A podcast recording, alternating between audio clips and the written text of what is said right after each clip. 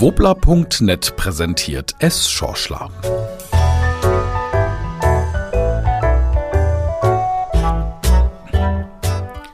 Diese Woche Jammern auf hohem Niveau.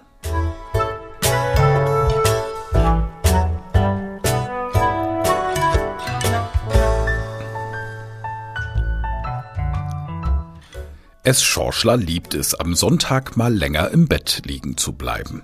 Ganz abgesehen von Winter- und Sommerzeit. Ein erster Blick auf den Wecker und dann dieses selbstzufriedene, das habe ich mir jetzt aber auch echt verdient umdrehen. Und wenn es nur für eine halbe Stunde ist. Dann greift es Schorschler aufs Nachttischchen, holt sich das Tablet und scrollt ein bisschen durch die Nachrichten. Stau im Suezkanal, mhm. DSDS ohne Bohlen, hm. Erfreuliches von Brose Bamberg Basketball, Löws Strategie für das Rumänien-Spiel und dann, es lässt sich ja nicht umgehen, auch ein bisschen Virus. Spiegel Online ist eine Plattform, welche es Schorschler sehr schätzt. Und um 10.52 Uhr ploppte am Sonntag folgende Meldung auf. Die Politik hat vergessen, dass diese Menschen zum Monatsbeginn einkaufen gehen müssen.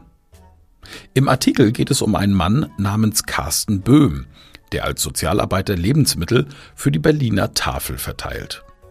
Er freue sich über die Rücknahme der Lockdown-Beschlüsse an den Osterfeiertagen. Bedürftige hätten seiner Ansicht nach in der Pandemie ohnehin schon genug gelitten. Böhm wörtlich. Ich glaube, diese Menschen wurden dabei schlicht vergessen. Das Thema Armut ist im Alltag der Pandemie für die Politik offenbar ganz weit weg. Für meine Kunden bei der Tafel ist es eine große Erleichterung, dass die Regelung des Osterlockdowns zurückgenommen wurde.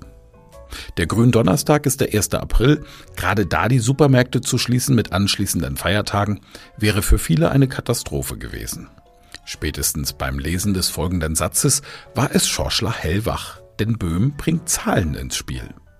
Meine Kunden haben eine hohe Kompetenz, ihr Leben mit ganz wenig Geld zu gestalten. Die meisten erhalten Sozialhilfe oder die sogenannte Grundsicherung. Das sind bis zu 446 Euro für eine alleinstehende Person.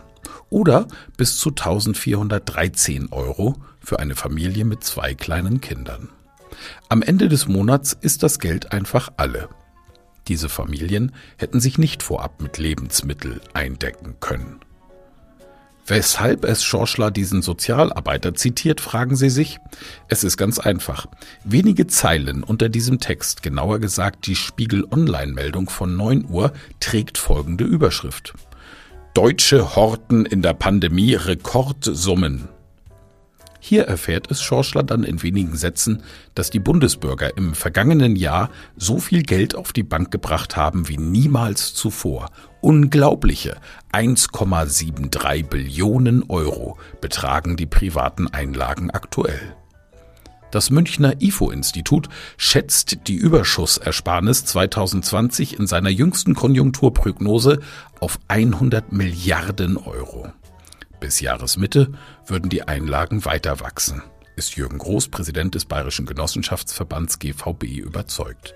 Es habe im vergangenen Jahr deutlich weniger Möglichkeiten für die Verbraucher gegeben, ihr Geld unter die Leute zu bringen, ergänzt Christian Nau, Geschäftsführer des Kreditbereichs beim Online-Portal Check24.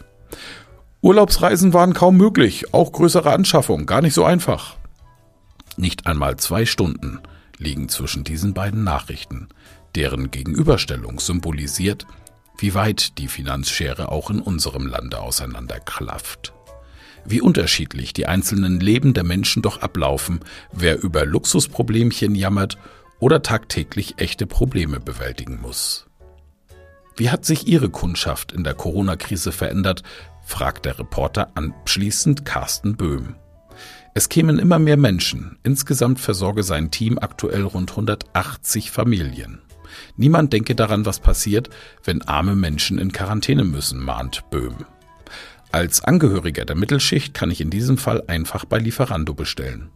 Ich habe wahrscheinlich auch Freunde, die genug Geld haben, um für mich mit einzukaufen.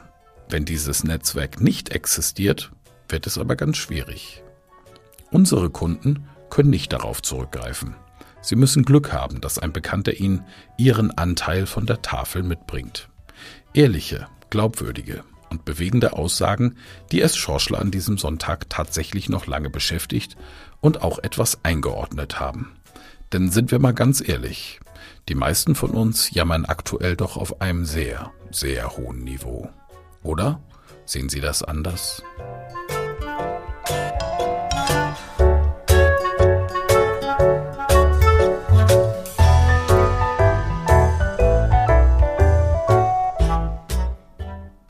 Das war Es Schorschler.